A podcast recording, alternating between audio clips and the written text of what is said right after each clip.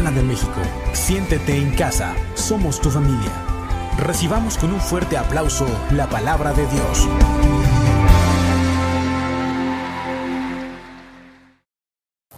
Pues vamos a orar por la palabra. De verdad, eh, Dios hace las cosas perfectas. Por algo es esto. Ahorita lo vas a entender. Y más bien te puedo decir qué importante es aprender, memorizar la palabra de Dios. ¿Cuántos tienen la Biblia en sus teléfonos? Levante su mano. La va a abrir. Hoy sí le doy permiso de que vea su teléfono. Pero no se va a meter al Face. Bueno, puedes, puedes invitar a alguien pues ahí. Pero vamos a orar por este mensaje. Este mensaje es directo del corazón del Padre para su iglesia. Vamos a orar para aprovechar bien este tiempo. Padre, te damos gracias. Gracias Señor porque tú eres fiel en toda tu casa. Hoy te pedimos que tú aquietes nuestro corazón, permite que esté eh, abierto a ese rico pan que viene del cielo para recibir lo que tú quieres que hoy entendamos como, como padres. Gracias, bendito Dios, bendecimos todo y usa mis labios, Señor, usa mi boca, Señor, para dar el mensaje y que las ideas las tenga bien coordinadas para que podamos entender. Gracias Dios, en el nombre de Jesús. Amén. Amén. Bien, este, este, este mensaje se llama Fiel a mi generación y está basado en el libro de los jueces.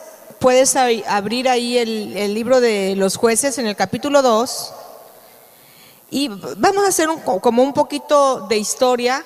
A mí me gusta mucho la historia, la verdad me, me fascina entender el contexto, las situaciones que vivían y de repente le digo a mis hijos, ¿sabes qué? Ahorita que eres joven, qué bueno que puedes tener, retener y, tener buena memoria. A veces anoto muchas cosas, pero no las alcanzo a decir todas. Sin embargo, te quiero solamente, vamos a leer los primeros cuatro versículos que van a ser como la introducción. Es Josué 2, capítulo del 1 al 4. Eso vamos a leer. Y fíjate, lo vamos a mencionar Vamos a leerlo primero, vamos a leerlo. Dice, ¿ya están ahí? Dice, el ángel de Jehová en Boquín, así, así está como título. El ángel de Jehová subió a Gilgal, a Boquín, y dijo, yo os saqué de Egipto y os, y os introduje en la tierra de la cual había jurado a vuestros padres diciendo, no invalidaré. ¿Dijiste Josué 2? Perdón, discúlpeme, jueces, me equivoqué. Perdón, es jueces 2 del 1 al 4. Discúlpeme, por favor. Dice, el ángel de Jehová subió de Gilgal a Boquín. Esta palabra Boquín significa el lugar donde lloran, así se llama. Y dijo, os saqué de Egipto y, os introduje en la tierra de la cual había jurado a vuestros padres diciendo, no invalidaré jamás mi pacto con vosotros. Fíjate la promesa del Señor que dice, yo nunca, nunca voy a dejar de cumplir lo que te he prometido. Dice, con tal Fíjate, dice, no invalidaré jamás mi pacto con vosotros. Versículo 2, con tal de que vosotros no hagáis pacto con los moradores de esta tierra, cuyos altares habéis de derribar, mas vosotros no habéis atendido a mi voz. ¿Por qué habéis hecho esto? Por tanto, versículo 3, yo también digo, no los echaré de delante de vosotros sino que serán azote, azotes para vuestros costados y sus dioses os serán tropezadero. Cuando el ángel de Jehová habló estas palabras a todos los hijos de Israel, el pueblo alzó su voz y lloró. Qué tremendo. Fíjate, nosotros empezamos a, leer estas historias, ver estos acontecimientos y decimos, ¿Por qué pasaron pruebas y situaciones tan duras? ¿Por qué pasaron tantas cosas, tantos errores y, y situaciones donde dices, pero eso ya fue en el pasado? Sin embargo, cuando vemos la historia de Israel en este libro de los jueces, nos preguntamos, ¿y qué de nosotros, verdad? ¿Qué de nosotros? Y el Señor nos recuerda en el Nuevo Testamento por el apóstol Pablo que él dice ahí en, en 1 de Corintios 10, 11, dice, estas cosas les acontecieron como ejemplo y están escritas para amonestarnos a nosotros, a quienes han alcanzado los fines de los siglos. Lo que está diciendo Pablo, todo esto que sucedió en el pasado, es para enseñarnos, para traer una, una enseñanza, para amonestarnos en este tiempo en el cual nosotros estamos viviendo. Entonces, la Biblia no es solamente un libro histórico, un libro bonito, ¿verdad?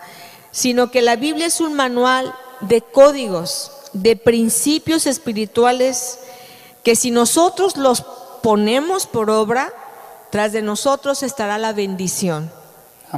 Eso va a suceder si nosotros ponemos por obra los mandatos, las enseñanzas, los principios de vida, los valores de la palabra de Dios, tras de nosotros vendrá la bendición. Pero si no, créanme que a la vuelta de la esquina nos vamos a encontrar muchos problemas y muchos, muchos sinsabores, la verdad. Entonces, fíjese, entonces, el, aquí vamos a desglosar un poquito Vamos a desglosar un poquito. Fíjate, Dios estaba poniendo, vamos a entender que Dios había puesto primero las condiciones. Les estaba recordando al pueblo que ellos no estaban ahí por ser lindas personas o porque eran muy buenos. Ellos, Dios les estaba recordando, yo te traje a este lugar, no por tu linda cara, sino porque yo, yo hice un pacto. Yo hice un pacto el cual prometí a Abraham. Y necesito que, más bien le dijo, pero como tú no obedeciste, que, cuando dice Dios aquí, ¿por qué no oíste mi voz? Debió haberlo dicho con, con mucha tristeza, con dolor en su corazón. Cuando habla aquí de que el ángel de Jehová, quiero decirte que el ángel de Jehová era la persona de Dios mismo. Era Dios mismo apareciéndose y hablando a su pueblo.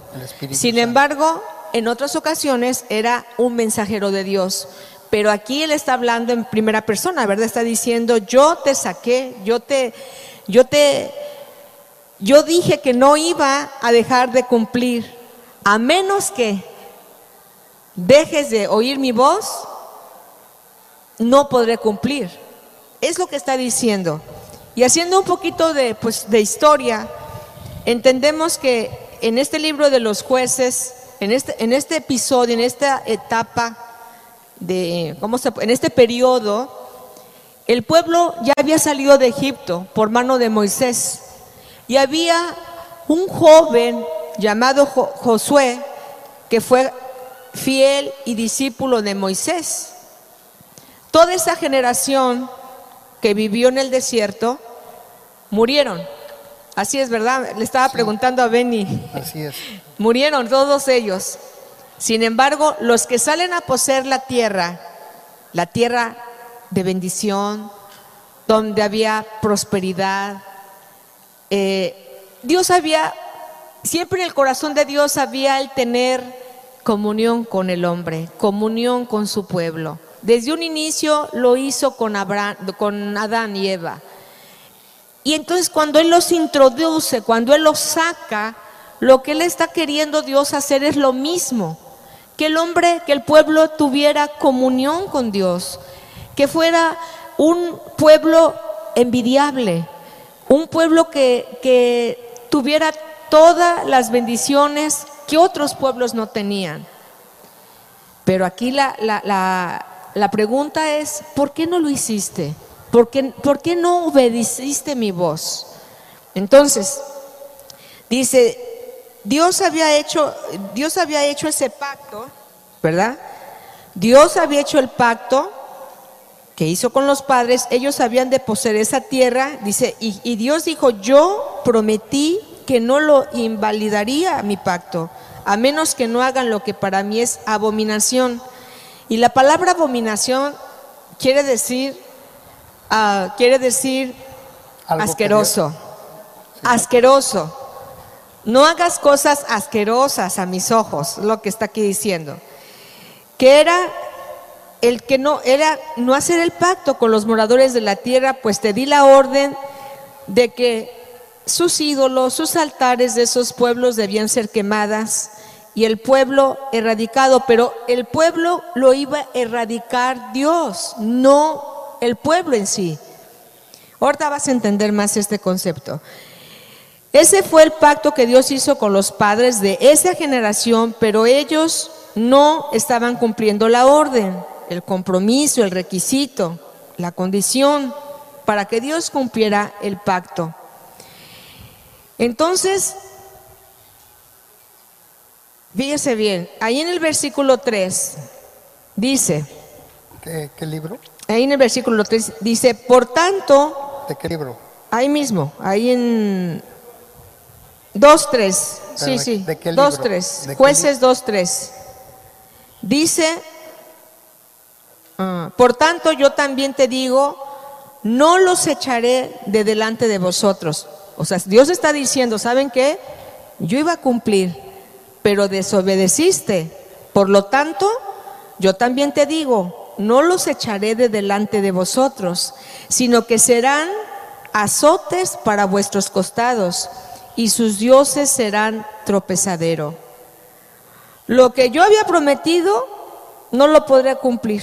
Es lo que está diciendo. Y fíjate, otra traducción de este párrafo dice, esa gente estará pegada a ustedes. Otra traducción dice, ellos les harán la vida imposible. Y la nueva tradición viviente dice, ellos les serán espinas clavadas en el costado. Debe ser terrible vivir con un azote permanente, con una situación que es como una espina clavada en el costado. ¿Por qué? Por- porque Dios así lo dijo, ¿verdad? Dios así lo determinó. Dice, y sus dioses serán tropezadero. Otra vez, otra versión dice que serán una tentación. Una constación, perdón, una tentación constante para ustedes.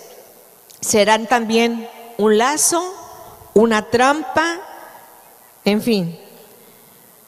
Siempre los ídolos populares, siempre los líderes, ¿verdad? Los ídolos populares que viven entre nosotros son una tentación constante, una trampa inmediata para una caída. Siempre que, ponemos los ojos en ídolos, en situaciones, en tendencias que no son de parte de Dios, rápido viene la caída. Dice, ¿por qué les dijo todo eso? Que debían de quemar, que por qué, debían de, de- de derribar todos esos altares? Porque la influencia era tan fuerte, era tan, tan, tan sutil que podía contaminar el corazón de ellos. Y ahorita lo vamos a ver cómo, cómo terminaron adorando demonios. Dice, dice, si tú obedeces, dice, yo me encargaré de sacar a esos pueblos. Y fíjate, hay otra cosa tremenda que dice aquí. Dice, aquí yo puse un comentario, ¿verdad? Bueno, ya, ya lo dije, que serán tropezaderos. Todo esto sucedió en ese episodio, ¿verdad? Pasó en esta en la historia de Israel. El- el- el- la historia del pueblo de Dios siempre consistía en esto. Dios es un Dios bueno. cuando fueron llevados cautivos a Babilonia, ellos volvían a clamar y Dios se volvía a compadecer de ellos. Dios es bueno, ¿verdad que sí? Amén. Dios es muy bueno con el pueblo, es muy bueno con nosotros. No nos paga de acuerdo a nuestras obras porque Él siempre tiene misericordia. Dice que di- él, él siempre es un Dios de, miser- de misericordia. Ahora, ¿qué, ¿qué estaba pasando en ese tiempo? ¿Qué había, qué, por qué a veces vemos la escritura y decimos, ¿por qué tiene de malo? ¿Qué tiene de malo? Son ellos buenas gentes, buenos vecinos, gentes que no nos hacen daño. ¿Qué tiene de malo? ¿Qué tanto es tantito, no? Sin embargo, ahí empezaba su deslice, ahí empezaba a ser atrapados en sus sentidos para desobedecer a Dios. Fíjese, dice, porque ellos, ¿por qué, por qué- hay algo importante, ¿por qué tenían que ser extermina- exterminadas?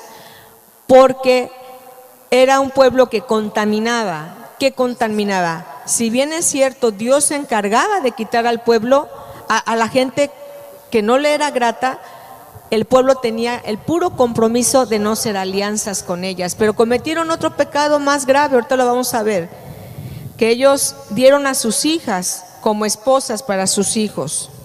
Eso pasó en la Puebla, en el pueblo de Israel. Pero fíjense, cuando ellos fueron llevados a, a Babilonia, acuérdense que cuando regresaron, me- Ah, claro, Perdón, que es que habíamos platicado un poquito en la mañana con mi mamá de algunas cosas y quería hacer un pequeño comentario. En este pasaje de Jueces 2, que es muy interesante que el ángel de Dios, que es una, a veces en el Antiguo Testamento, es como Jesús hablando en el Antiguo Testamento. Él dice que lo sacó del pueblo de Egipto, sacó al pueblo de la esclavitud, les dio una instrucción específica. Durante 40 años tenían que hacerle la guerra a los habitantes de esas tierras, pero el pueblo sistemáticamente cuando conquistaba establecía alianzas con personas y como dice mi mamá, con idolatría con cosas que a la larga les iban a desviar su corazón. Cuando el ángel les dice, ¿saben qué? Esos pueblos que yo les dije que iban a conquistar, pues ahora se van a quedar y van a ser un tropiezo, porque ustedes establecieron alianzas con ellos. El pueblo simplemente se pone a llorar. Y llora, ay, ay, ay, no, qué terrible, ¿no? Pero ¿de qué sirve llorar? Era para que el pueblo se levantara y dijera, no hombre, vamos a obedecer, vamos a hacer lo que dijo Dios que hiciéramos. Pero parecía que fuera demasiado tarde. Y aquí el punto, eh, eh, el comentario de esto es, es que a veces estamos haciendo alianzas con el mundo, con criterios de la serpiente, con criterios del diablo, y, y a veces vivimos las consecuencias y lloramos y decimos, ay, pero ¿sabes qué? No llores, levántate y obedece. Amén. Porque todo el libro de jueces se trata de eso, de la oportunidad que Dios le da a su pueblo para obedecer. De nada sirve a veces llorar. Bueno, llora delante de Dios y arrepiéntete, pero empieza a actuar, empieza a obedecer. Y es aquí el punto de lo que va a tratar esta historia, que va llevando al pueblo que en vez de arrepentirse, aunque lloraba, en vez de arrepentirse seguía con sus alianzas equivocadas. Hay un montón de criterios del mundo que quieren aliarse con, nosotros como cristianos. Quieren cambiar nuestra forma de pensar. Quieren que nos adaptemos a lo que el mundo está enseñando. Nosotros tenemos que ser radicales y decir, no, lo que dice Dios para mí es más importante que las alianzas y los criterios de este mundo, que sonarán muy bonito. Y sonarán de mucha paz y amor, porque ellos hacían la paz con sus, con sus pueblos vecinos, ¿verdad? Porque los estaban conquistando, pero a la larga ellos se levantaban y los conquistaban. Tengamos que, ten- tenemos que tener cuidado que nuestro corazón sea con Dios firme. De nada sirve llorar, hay que obedecer. Amén, amén, amén. Wow, sí. Eso, eso, eso. Y es que miren, hermanos, la verdad es que cuando leemos el libro de jueces, encontraremos esa, frase que dice, y, el pueblo hacía cada quien lo que le parecía, ¿verdad? Y, luego dice, cada quien lo que le venía en gana. Y también dice, y no conocieron al Dios de sus padres. Esa es a lo que yo me quiero referir. Cuando esa generación, dice ahí en el, versículo 2, ahorita vamos a leer, muere Josué de 110 años, ahí en Josué 2 dice que murió de 110 años, dice que hubo esta generación, no conoció a sus padres. Por eso era la influencia que se le dio, la influencia de los demás pueblos contaminó a los hijos de los muchachos que ya habían muerto, que tenían 70 años para arriba, porque ellos no habían escuchado las maravillas, no habían escuchado los milagros, las señales de parte de sus padres. Lo tenían como una cosa lejana. Con cierta razón, ahí en Deuteronomio 6, Dios le dijo a Moisés, y enseñarás las cosas que yo te mando hoy, las enseñarás a tus hijos en la mañana, en la tarde, al acostarte. Y no solamente a tus hijos, sino a los hijos de tus hijos.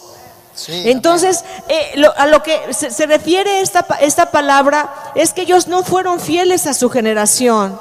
A veces pensamos que Dios termina con nosotros, eh, eh, mi vida es un solo capítulo, se cierra el paréntesis, pero nunca pensamos que las decisiones que vamos a tomar van a afectar de manera favorable o negativa a nuestras siguientes generaciones. De eso trata este mensaje, que no hubo padres atentos, no hubo padres que estuvieran viendo en dónde está mi hijo, qué está haciendo en este momento donde yo estoy jugando a la religión, porque déjame decirte que ni los levitas, ni los sacerdotes, nadie decía nada. Ellos hacían lo que querían, ellos se iban a, a, servir a los Baales, ahí dice la palabra, y a Astarot. Astarot, investigué anoche, yo pensé que era una diosa, no, era un demonio. Que este demonio, eh, su tendencia, la influencia era las filosofías del momento, pegados a ellos. Eh, eh, la, ¿cómo se dice también la filosofía? la autosuficiencia. autosuficiencia y la pereza. Esa era la consigna de ese demonio de influir al pueblo. Entonces el pueblo estaba cómodo, entre comillas, ¿verdad? Estaba cómodo, contento, haciendo sus pachangas de vez en, eh, de vez en cuando, pero olvidando poco a poco los mandatos del Señor. Por ejemplo, ahorita lo que dijimos, ¿verdad? ¿Cuántos han memorizado un poco la Biblia? Sabes que tenemos que memorizarla. Y no solamente memorizarla aquí en la mente, sino bajarla al corazón y aplicarla. Hay personas que aún no conocen la palabra de Dios. Por eso lo que tú, déjame decirte algo también importante. Dios lleno de misericordia Pudo haberlos acabado, pudo haberlos otra vez exterminado. Pero ¿sabes por qué no quiso? O no lo hizo porque él tenía un pacto con Abraham. Y, y, y Dios ve la película completa. Tenía que seguir esa generación porque tenía que llegar hasta Cristo que Él es el, nuevo pacto, para que la salvación nos alcanzara hoy en día. Por eso Pablo está diciendo, las cosas que se escribieron es para amonestarnos, es para que no cometamos los mismos errores que cometieron nuestros padres. Entonces, eso, eso está muy, muy emocionante, muy, muy bonito. Y dice, Señor, ¿por qué sucedieron estas cosas tan tremendas? ¿En dónde estaban los padres? Entonces, dice aquí, eh, lloró el pueblo, fíjate, lloró el pueblo, primeramente, porque haberle fallado a Dios, porque Dios descubre su pecado, por no mantener la, la fidelidad y la obediencia. Lloraron amargamente. También lloraron porque estaban se estaban dando cuenta que venían tiempos muy difíciles. Sabemos que estamos ante un Dios lleno de amor y de misericordia, pero cuando le fallamos hay un dolor grande. Y, claro que su perdón está a la puerta, pero cuando fallamos también hay consecuencias. son consecuencias. Hay, cosas que vamos a pasar por y las vamos a padecer por nuestra desobediencia. Ellos sabían que habían fallado a Dios, sabían que debían soportar a sus enemigos como si fueran espinas en sus costados y que les harían la vida imposible. Y que los días que vendrían iban a ser muy duros. En jueces 2.8, abre tu iPad, trajiste tu Biblia, dice, o tu teléfono, dice, fíjese ahí, jueces 2.8, pero murió Josué, hijo de Num, siervo de Jehová, siendo de 110 años, y lo, y sepultaron en su heredad. Brínquese hasta el 10. Y toda aquella generación también fue reunida a sus padres, y se levantó después de ellos otra generación que no conocía a Jehová, ni la obra que él había hecho con Israel. Qué tremendo, hermanos. Qué duro que, que siendo testigos de tremendas hazañas, se levanta una generación que no conocía a Dios. Dios nos libre de esto. Dios permita que eh, en mi generación no suceda.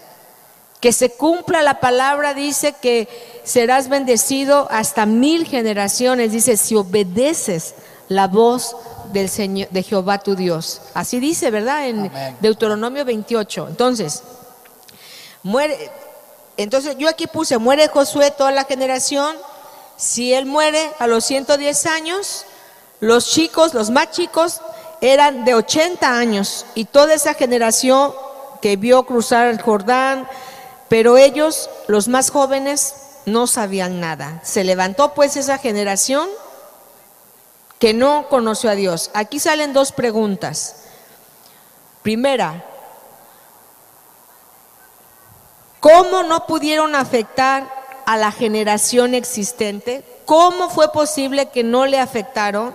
Cuando el plan de Dios nunca es solo, como ya dije, ¿verdad? El aquí, el aquí y el ahora. Él ve mucho más allá que nosotros.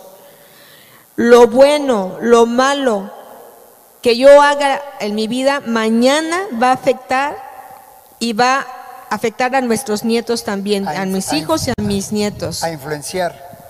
Depende. Lulú, a, influenciar. No te oigo. A influenciar. A influenciar. positiva o negativamente vamos a hacer influencia para nuestros hijos. Y también vamos a afectar a nuestros hijos espirituales. Nunca pensamos, nunca pensamos que, que esto sucede, pero sucede porque lo acabamos de leer. O sea, nosotros tenemos que dejarles una buena enseñanza, una buena... Eh, es bueno que tú digas, bueno, voy a, a, dejarles una carrera, una casita, algo, eso es muy bueno. Pero lo mejor que les puedes dejar a tus hijos es el que tengan temor de Dios, el que puedan tener temor del Señor. Conocimiento de Por ejemplo, ¿verdad? Yo aquí puse en ese lapso de, esto, de este pueblo que atracción de moda, ¿en qué atracción de moda estaban entretenidos? ¿En qué estaban cuando, en qué estaban ellos cuando sus hijos estaban entretenidos con todas esas cosas? Eh, pasa hoy en día. ¿Dónde están los padres que, que luego murieron? Por ejemplo, ahorita, ahorita nosotros, me viene a la cabeza. Es bien sencillo entretener a los niños con el iPad. Lo estamos viviendo con nuestros nietos. Les decimos, tenemos que dosificarles el teléfono porque ellos nacen desde la chiquitita, ya sabíamos que al añito, año y medio le empieza a picar. Necesitamos saber qué están viendo, qué están viendo, de qué cosas se están llenando, porque este mundo, vaya, el sistema que contaminó al pueblo, corrupto y, de mentira es el mismo sistema que quiere venir a atrapar a los más jóvenes, a, las generaciones, porque la tirada del diablo es que se acabe, ¿verdad? Que se acabe la palabra, que ya no se predique, que se metan otras tendencias que, que aparentemente están muy bonitas, pero aguas, necesitamos conocer bien la palabra de Dios y estar al pendiente de nuestros hijos. Sí. A veces pensamos que por la, eh, eh, por la reli- religiosidad que tenemos. Decimos, nosotros somos gente de fe, tenemos 40 años de cristianos, mis hijos ya se bautizaron. La religiosidad es una cosa y eso no, no sirve, no, no nos sirve de nada. Hay, hay un testimonio de un joven judío, fue a una congregación cristiana y él, él recibió a Jesús en su corazón. Cuando él le platicó a su papá, el celo de la religiosidad pensaba que estaba bien. Ese, ese papá azotó a su hijo, seis días lo azotó. Seis días le torturó de tal que renunciara. Él había crecido con su fe, con sus tradiciones judaicas. Sin embargo, ese mismo muchacho estaba testificando que el día que sus padres estaban aparente bien, él se fue a una fiesta con sus amiguitos y ahí fue violado por una banda de salvajes. Lo durmieron y lo violaron a los 10 años. Papá, ¿dónde están nuestros hijos? Tenemos que estar, necesitamos estar al pendiente de nuestros hijos. En ese aspecto fuimos muy celosos nosotros. Cuando eran pequeños las niñas, los niños decíamos, no, que mejor vengan los amiguitos aquí. No conocemos a la gente, no conocemos. Y, y lo dejaron marcado a este joven. Primero, bajo la, la religiosidad, no, no puedes aceptar eso, eso. Así fueron los religiosos. El tiempo de Jesús, así fueron con aquel joven que, que fue tocado por el Señor, que fue sanado de sus ojos. Le dijeron, ese hombre que te sanó es un pecador. A mí me vale, perdone. Yo sé que un pecador no podría hacer eso. Alguien que bien, venga de parte de Dios no podría sanarme. Entonces la religiosidad ha hecho que la gente se aleje de Dios. Hace poco le dije a un amigo, le decía yo, porque él me decía que creía en Dios. Y yo le decía, mira amigo, cuando tú conoces la palabra de Dios, es, es el fundamento de una creencia saludable. El pueblo de Israel había perdido el fundamento, había perdido eh, eh, la base de sus creencias y fácilmente se desviaron y empezaron a servir a los Baales y a adorar a Astarot, que es un demonio. ¿Hasta dónde puede llegar una persona ciega espiritualmente eh, que ha hecho oídos sordos? ¿Cómo le puede llevar el enemigo, el sistema de este mundo a desviarlo totalmente del propósito de Dios? Y de eso se trata este mensaje. Necesitamos estar conectados y obedeciendo la voz de Dios. Continúo porque ya me faltan cinco minutos, ¿verdad? Bueno, ¿ya? No, adelante. Ah, ok. Nomás que pase Entonces, el grupo de alabanza. eh, dice ahí, eh, había un compromiso que cumplir, era no dejar el pacto. Ya lo dije, detrás de la obediencia venía una gran bendición. Ya comenté también, los sacerdotes, los levitas estaban jugando a la religión, no se daban cuenta que eran administra- administradores de un plan eterno. Los conocedores de la palabra, los conocedores, eran administradores de un plan eterno de Dios que venía desde dónde? Desde Abraham y que se iba a manifestar en los tiempos postreros. Josué no dejó ningún liderazgo, no dejó liderazgo preparado, no dejó una plataforma para seguir tomando y disfrutando de las promesas de Dios. Ese es un error. Y todos somos líderes. Eres líder en tu casa. Necesitamos dejar y formar el corazón de nuestros hijos y de la gente que, que ministras.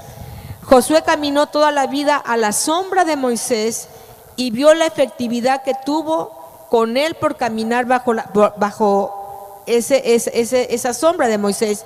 Y cuando Josué le tocó hacer lo mismo, la Biblia no registra ni siquiera un hijo. ningún discípulo, a nadie que le haya dejado el legado, el legado. Ellos desobedecieron el pacto. Fíjate bien, aquí hay una pregunta. ¿Este era el plan que Dios quería con ellos? Te pregunto. ¿Ese era el, el pacto que quería? No era, no era ese el plan. Y la pregunta es, ¿por qué lo hicieron? Fíjate, en, en, jueces 2, vamos a ir ya con esto, vamos a terminar. Josué, jueces, perdón, 2, 11 al 15, dice, y esto lo vamos a encontrar esta frase muy seguido en este libro de jueces. Después los hijos de Israel hicieron lo malo ante los ojos de Jehová y sirvieron a los Baales. Dejaron a Jehová, el Dios de sus padres, que los había sacado de la tierra de Egipto, y se fueron tras dioses, los dioses de los pueblos que estaban en sus alrededores, a los cuales adoraron y provocaron a ira a Jehová. 13. Y dejaron a Jehová y adoraron a Baal y a Astarot. Astarot ya te dije que es un demonio. 14. Fíjate bien lo que, lo que ellos provocaron a Dios. Y se encendió contra Israel el furor de Jehová, el cual los entregó en manos de robadores que los despojaron y los, y los vendió en mano de sus enemigos de alrededor y no pudieron ya hacer frente a sus enemigos. Por donde quiera que salían, la mano de Jehová estaba contra ellos para mal, como Jehová, como Jehová había dicho y como Jehová se lo, se lo había jurado, y tuvieron gran aflicción. Entonces, fíjate qué tremendo la mano de Jehová ya no estaba en ellos. Jehová se había vuelto al bando contrario. Qué duro. E-, era, era como que cada, cada día les iba peor, peor. Y luego dice que Dios, aquí dice que Dios iba a mandarles robadores, robadores, ladrones, robaban sus cosechas, los atormentaban, los injuriaban. Y Jehová Dice aquí, si tú lees, dice que Dios dejó a esas naciones para probar al pueblo de Israel. Pero aquí el punto es que eh, es como cuando dice, me, me va tan mal que nada más falta que un perro me orine. Así les iba al pueblo. Dice que era una, dice que la mano de Jehová está contra, contra el pueblo. Y yo creo que esa es una de las peores cosas, cualquier, cualquier eh, o sea, la peor, eh, el peor estado de una persona es que, que Dios no lo escuche, que Dios está en contra.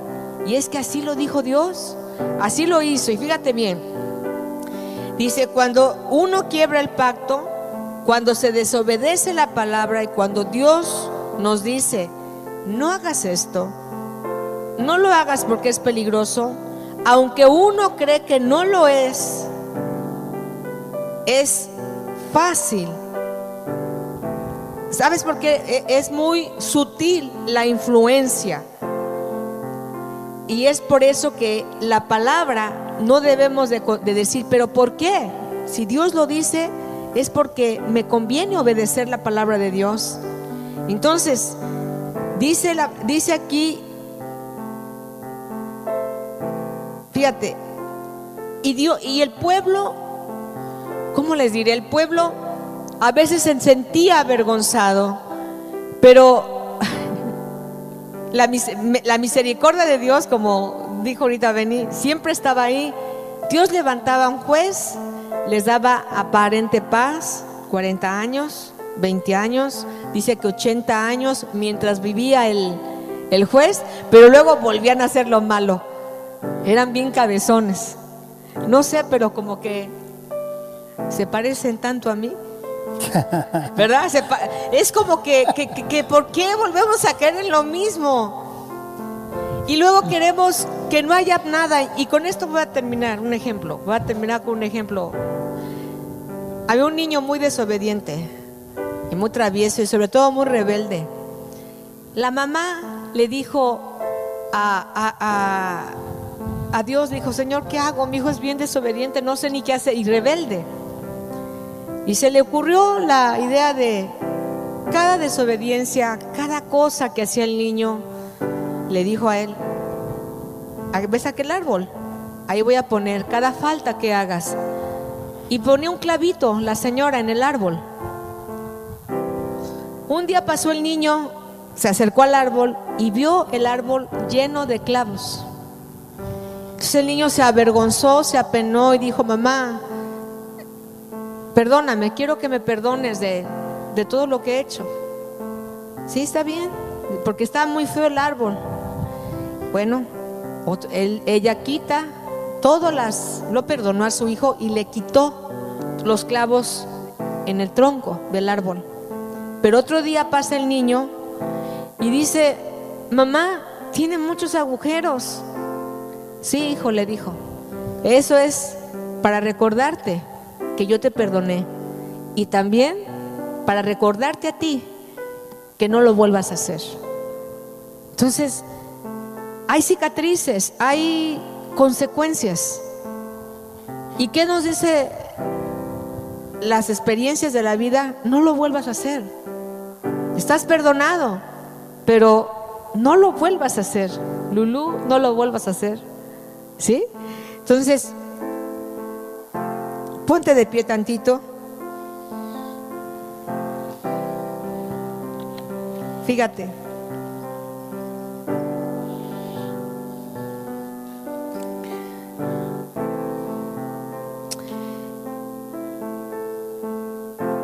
Fíjate.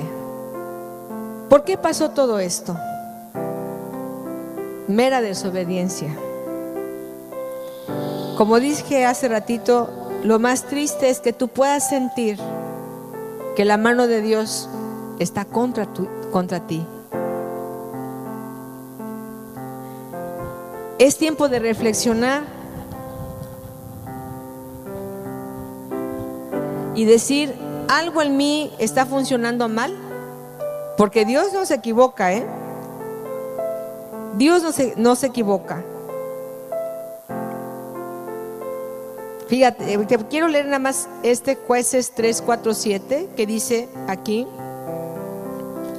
En el 1 dice Jehová Dice, estas pues son las naciones que dejó Jehová para probar con ellas a Israel, a todos aquellos que no habían conocido todas las guerras de Canaán. En el 4, y fueron para probar con ellos a Israel, para saber si obedecían a los mandamientos de Jehová que él había dado a sus padres por mano de Moisés.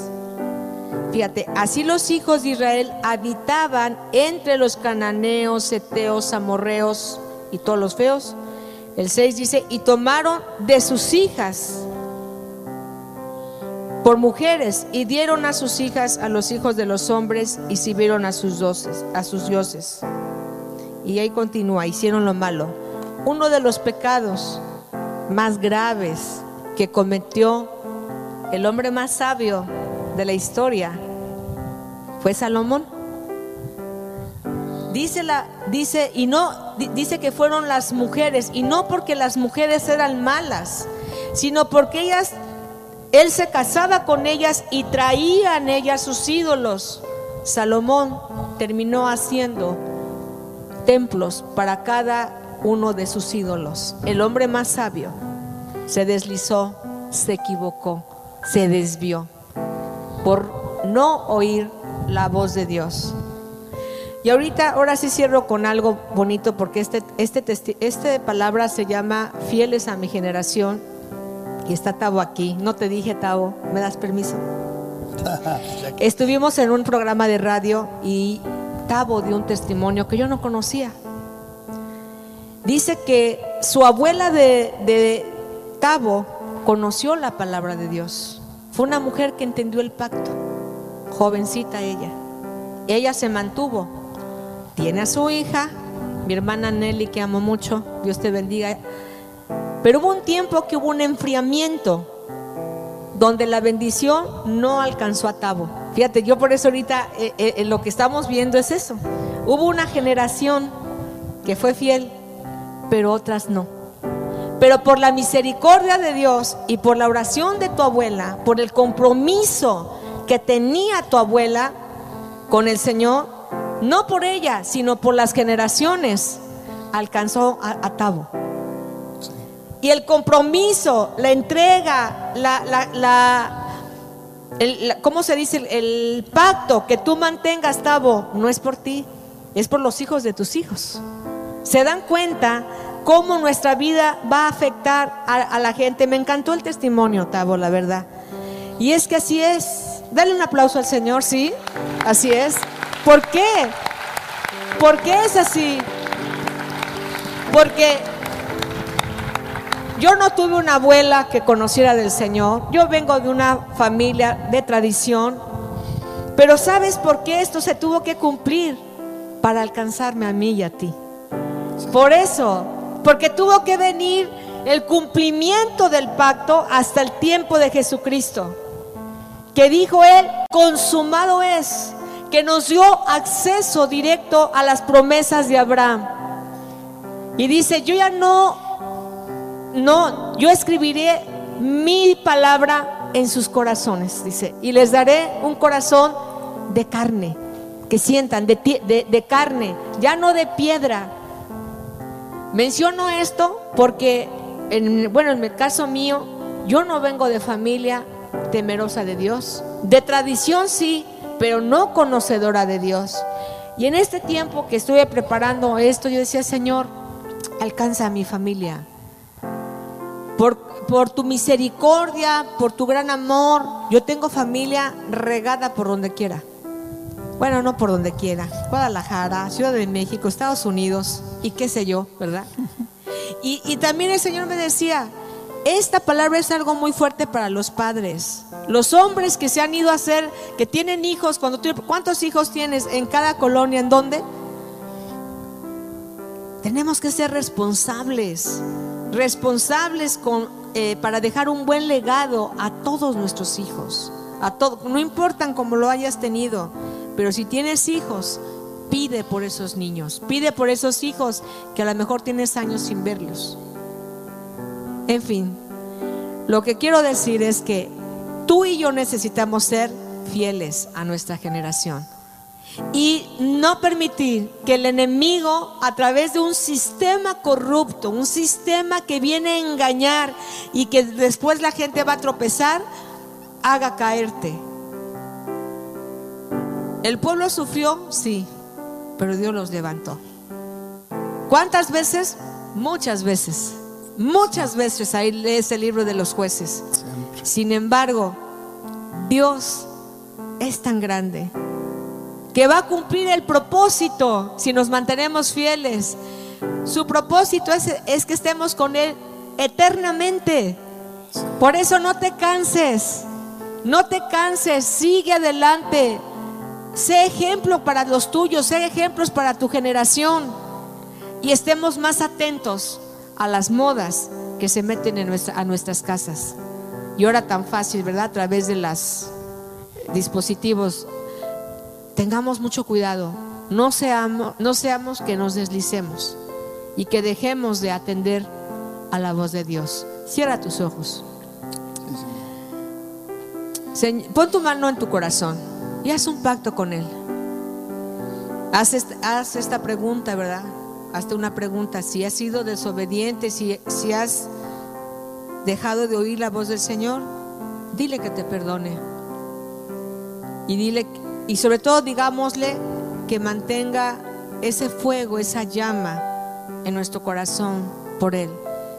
Vienen tiempos difíciles, muy duros, muy difíciles. Pero ¿sabes qué? Dios promete quitar a tus enemigos, a los que te hacen la vida difícil, a los que te han querido robar, a los robadores, dice ahí en, en- en jueces. A los que te hacen sufrir, Él los quitará. Él los hará a un lado. Tú no. Dios los va a quitar. Pero tú mantente fiel al pacto. Cantábamos antes, ¿verdad? Dios de pacto, que cumples tus promesas. Y, es, y así es Dios con nosotros. Vamos a orar. Padre, te damos muchas gracias, Señor. Porque tú eres fiel a pesar de que nosotros hemos sido infieles. Hoy, Señor, al leer esta historia, al recordarnos estos pasajes, no es más que tu voz hablándonos, diciéndonos que tú nos amas, Señor, y que de ninguna manera deseas nuestro mal, sino nuestro bien. Y hoy queremos pedirte que nos perdones, Señor, si hemos sido necios, si hemos sido ligeros en nuestro modo de pensar, de actuar, no honrando tu voz, Señor, no honrando tu palabra. Hoy, Señor, queremos mantener el pacto. Queremos ser un pueblo que obedece, un pueblo que ama tu palabra y sobre todo, Señor, que estará al pendiente de las siguientes generaciones, Señor. En lo que a nosotros nos toca, Señor, permítenos hacerlo mejor. Pasaremos a la historia, sí, pero Padre, lo que dejemos a nuestros hijos en el ámbito espiritual es lo que cuenta, Padre. Que ellos puedan decir, mi papá, mi mamá, mi abuelo, mi abuela, amaban a Dios con todo su corazón. Y hoy, Señor, te entregamos nuestro corazón una vez más y te pedimos, Señor, te pedimos, Señor, que nos hagas gente sabia, gente sabia, Padre. Gracias, bendito Dios. Bendecimos nuestros hijos. Bendice a tus hijos. Menciona a tus hijos. Menciona a tus hijos y menciona a tus nietos si ya los tienes. Declara sobre ellos la bendición de Dios y dile y que puedas puedan conocer las hazañas que Dios ha hecho en tu vida. No te calles, papá, abuelo. Platícales los milagros a tus hijos que ha hecho Dios en tu vida. Gracias y menciónalos. Y si no los tienes, declara bendición sobre ellos. En el nombre de Jesús. Amén, amén, amén. amén. Denle el aplauso a Jesús, hermanos.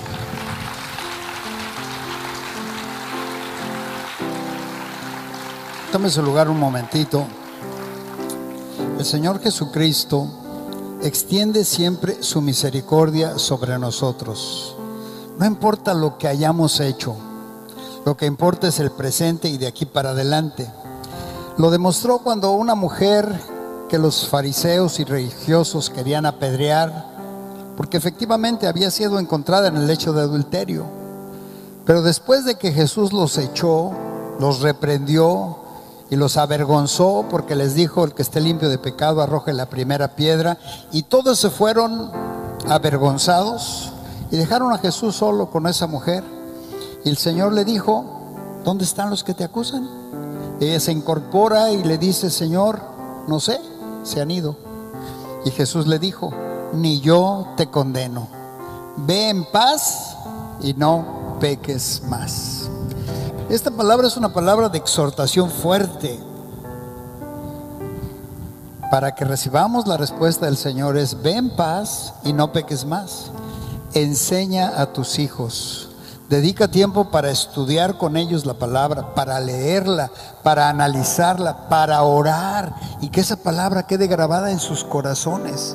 Esto no asegura que nuestros hijos van a ser perfectos, van a tener tribulaciones, pero siempre tendrán el consejo divino en la, en la mente y en el corazón y eso los hará regresar al camino de Dios. Y aquí está un ejemplo viviente. De niño me enseñaron la palabra de Dios y cuando me equivoqué, cuando me tropecé, la palabra, el Espíritu Santo me hizo regresar al camino y aquí estamos ahora sirviendo al Rey de Reyes y Señor de Señores. Dele un aplauso a Jesús. Estamos a tiempo, hermanos. Estamos a tiempo, iglesia, de ayudar y de encauzar a nuestros hijos, prepararlos para la batalla. Cada vez la batalla está más difícil, cada vez está más fuerte pero nosotros preparándonos y preparando a nuestros hijos, los haremos hombres y mujeres valientes que serán más que vencedores en medio de cualquier situación y circunstancia del mundo. Así es de que hermanos tenemos un grande reto. No se vale ver para atrás. En mi pueblo decían, para atrás ni para tomar vuelo, solo para adelante en el nombre poderoso de Jesucristo, nuestro Señor y Salvador, que así sea. Amén, amén, amén. Claro que sí.